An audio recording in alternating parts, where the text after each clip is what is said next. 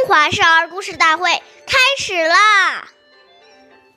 冠必正，纽必结，袜与履俱紧切，帽子一定要端正戴好，衣服纽扣要扣好，袜子和鞋子要穿整齐，鞋带要系紧。岁月易流逝，故事永流传。大家好。我是中华少儿故事大会今日讲述人梁新月，我来自金喇叭艺校钢琴口才。今天我给大家讲的故事是《结婴而死》第二十八集。孔子的学生子路是一个非常讲究仪表的人。这一天，魏国发生了内乱，正在国外的子路听说了之后，急忙往回赶。有人劝他。现在国中十分危险，回去了可能会遭受灾祸。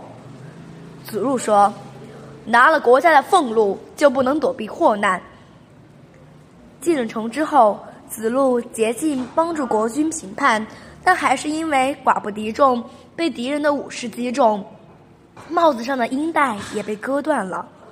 子路知道自己难逃一死，立即停止搏斗，说：“君子虽死。”但不能让帽子脱落而失礼，于是从容的系好帽带子而死。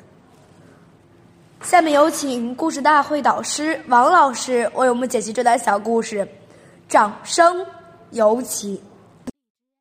好，听众朋友，大家好，我是王老师，我们来解读一下这个故事。我们说，一个人的穿戴表示了他的身份和地位。